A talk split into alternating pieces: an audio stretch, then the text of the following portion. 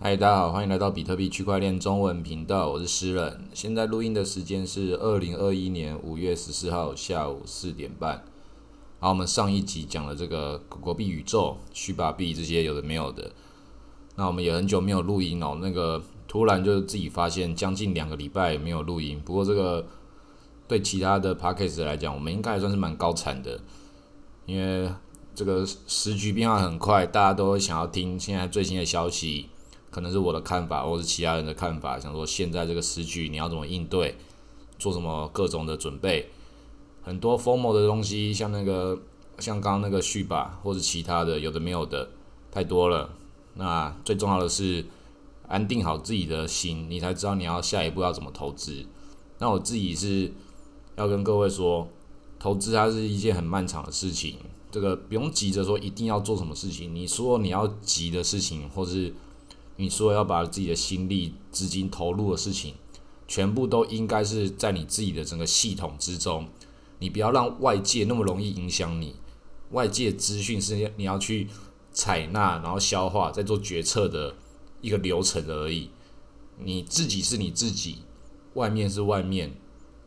你跟外界的关系、健康度，就决定你的长期成长的这个健康度，你才可以得到你自己想要的这个时间以及。财务状况，因为你要去相信自己有一天会变有钱，你要先把自己的脑袋跟思维调整成我以后会有钱的这个思维。那很多人如果是一进入到这个思维的时候，你要先检查一下自己调整成我以后会有钱的时候，你那个时候的心境是什么？如果你想象那个画面，你就觉得我看好爽哦，就开始就哦我要买什么买什么，那就是不有钱，那就是因那个就是你还不有钱，所以你才想着你有钱的时候你要买什么，你要做什么事情，你要什么享受，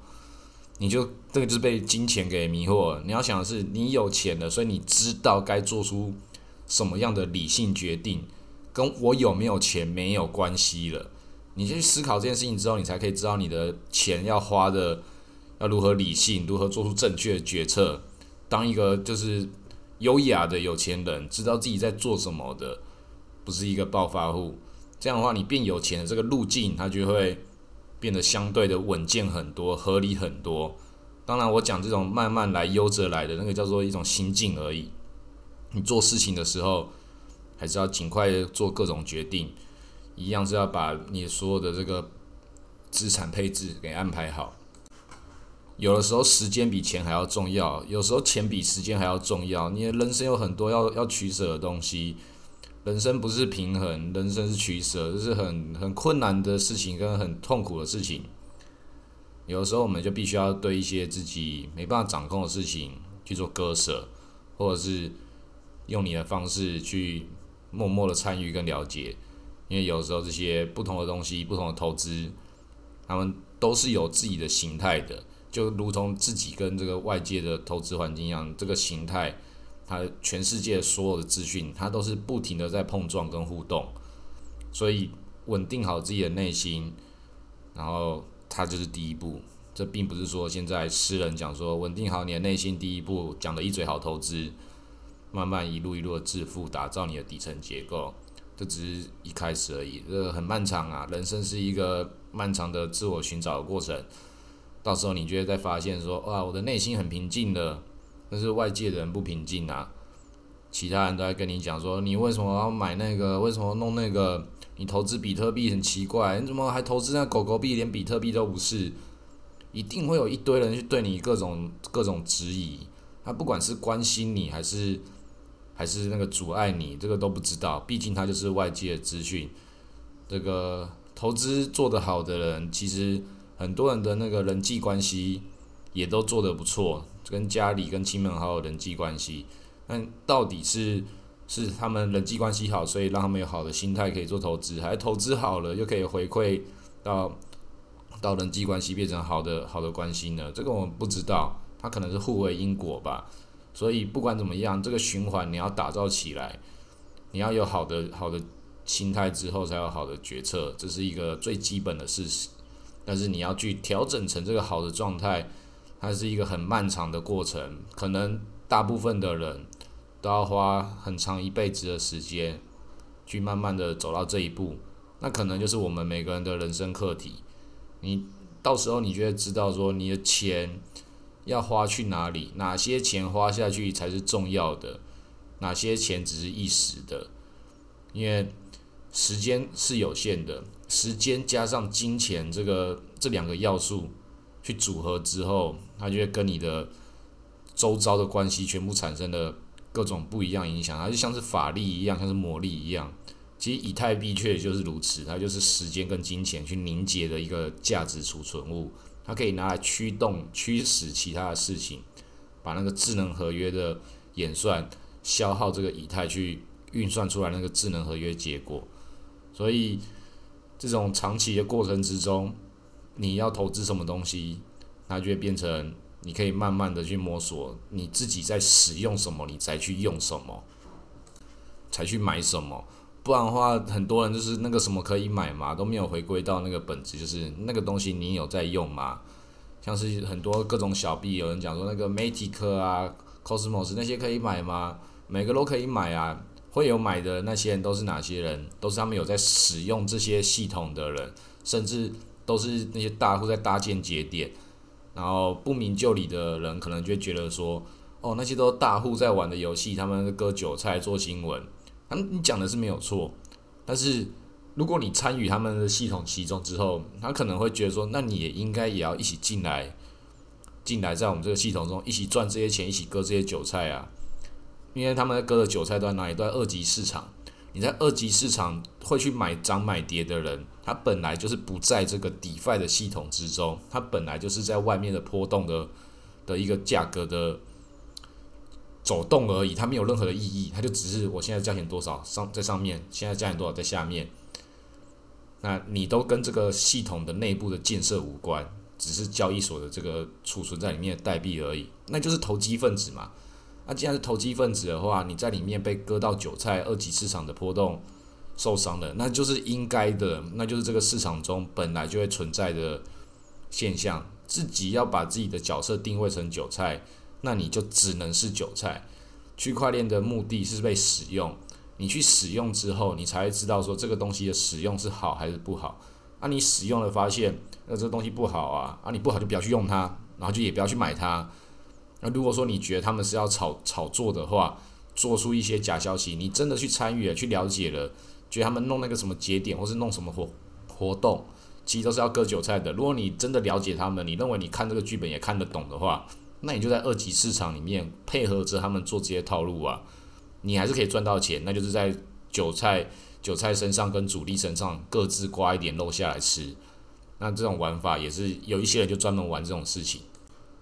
那我自己是是也建议大家，就是每一种玩法你都可以去尝试。那我自己最觉得简单的方法就是种地的、种农田的这种，就做 DeFi、Uniswap、数据 Swap 这种放上去，然后在那边挖。然后挖了之后就等收益，就这样子而已。那有人讲说，哎，那个高年化是不是代表说它可能会马上有机会暴跌啊，或者什么的？那我讲说是那个年化很高，那就是多的。那我会买东西，比如说比特币、以太币，就跟大家一样，我会买的原因就是因为我本来就看好它，我不要再透过一些外界的资讯说，哎，它年化很高，所以可能它是不是要怎样啊？我现在是不是要跑了？这就是你的系统，你一定要在某个地方决策的地方，决策的流程到这里为止就好了。碰到了比特币、以太币到底会涨会跌这件事情，我就不去讨论了。不然的话，就到底所有事情到底要做出多少的决定呢？所以我就决定要使用 Uniswap，它额外的那些收益都是多的。我本身就是持有这个比特币、以太币，它才是整个事情的核心。所以投资这些 DeFi 或者做任何的各种奇怪的投资，各种手法，核心都要回到比特币这些事情上面，甚至连以太币都不算是核心。以太币是为了比特币做服务的这个系统，就连皮塔里克自己都讲过，他那个时候还是用简体中文写说，以太币就是比特币的侧链，然后写完之后就我干，这这句话敢敢这样讲啊，好屌哦，然后他马上就删文的，啊，看到的没有几个。后来我在那个其他地方遇到几个朋友说：“哎，你也有看到那句话哦？”我他他之前自己讲的时候，我们这里面他他就变成是你知道他当时是用中文写的人，就代表说你真的也有看到过。就刚刚看到的时候是蛮震惊的，觉得这个比塔里卡讲的，但是他自己讲完之后，可能觉得这句话那个有点太走太过头了，他就把它删除。所以，但是他还是事实，比特币，比特币才是整件事情的核心，就像是太阳一样。其实我们自己看这个太阳，太阳跟太阳系，它也是一层一层的结构去建立起来。那站在我们这个地球的视角，我们看太阳就是那一颗太阳嘛。那实际上对整个宇宙来说，对整个更大系统来说，其实太阳它在那个在冥王星外面又又好长一段距离，它有一层那个太阳的那个电磁波，电的那个类似一些辐射辐射波的那个一层膜，那层膜是外面的宇宙射线到这里会。会有一部分被隔绝、被挡下来的，所以其那个本体、那个本体太阳的本体最前面我们看到那是核心，到最外面那一部分，那也都是太阳的一部分，就如同我们地球也是在太阳的大系统中的一部分。所以你看懂系统跟大系统、子系统一层一层的逻辑之后，那你做的每一个投资跟每一个策略，它到合理的。合理在这个系统中顺着系统成长的一个一个路径跟轨迹，那你也是要打造你自己的人生的系统。你的人生的系统并不是你自己这个人，或是你这个人的身体健康，这个这个最基础的事情，它当然是最重要的，没错。但是你更外面的，你的人际关系、你的财务状况、你订阅的 Facebook、你看的 Netflix、你买了什么东西、你收藏了什么艺术品 NFT、你开什么车。那全部都是你的，你这个人所表现的面相，那都是你的一部分。所以你的所作所为、你的决定、你的行为，它都是，它才是你这个人的本体的总和。包含你的家人，也是你的本体的总和的一部分。那你想要做什么事情，你想要做出什么样的决定，它就跟整个生态圈都息息相关。所以你的人际关系建立好了。你的投资财务关系建立好，那这个系统慢慢的成长，慢慢变好。你要抵御一些外在的好的事情、不好的事情，你也要去跟这些事情去做对话。哪些东西会影响到你？哪些东西是正面的，还是还是负面的？这都很困难，但是它必须是我们现在马上开始就要进行的一个课题。他不容易，每个人都每个人的生下来本来就不容易，也没有人的人生是容容易的。甚至那些最有钱的那些有钱人家小孩，人生也不容易。有些有钱人家小孩，如果是那种超级有钱的那种富豪级的，生来就不缺钱的那些人，他们有他们的困难，有他们的痛苦。但是有另外一种有钱人的那种痛苦，我是觉得更可悲的。那种就是他们也很有钱，但不是那种顶级富豪级的，然后变成父母有钱，但是自己没有钱。那这种就会就会看那个细节状况，有些就会。虽然自己不有钱，但父母有给他很好的教育，然后给他很好的良好的环境，让他可以成长成才。然后另外一边就是也有可能是父母很有钱，他自己不有钱，但是一直去塑造这种啊，你很有钱，我们家很有钱，然后他自己乱花钱，但是他又没有足够可以可支配的支付的财富支配的这些资产去做自己想要做的事情，因为父母觉得你就在乱花钱，然后就一拿到钱就只好乱花。一拿到钱就是开了宾士，但是一直有没有永远没有钱去加油，然后这种这种人也很多，所以你要成为哪一种人，你的财富是怎么定义的？财富到底什么样的东西才叫财富？其实就是你有选择自由。这个漫长的投资人生，就是要去找到你自己的人生节奏，然后你就自我去验证，慢慢的调整到一个合理的未来。有钱这件事情，它不并不是一个一个你有超过多少钱之后，那个叫做有钱。财富自由，它是一个一个整体的范范围。你花多少钱，需要多少钱，你身边的人需要多少钱，你身边的人赚多少钱，它的这个整个整体的财富，它它是一个拿来用的东西，所以它一定跟人有关，所以。财富自由这件事情，是每个人自己都有各种不同的课题，没有人可以告诉你这件事情它什么样才叫一个终点。但是很明显的，大部分人都没有，那就是我们要一同交流、一同学习，来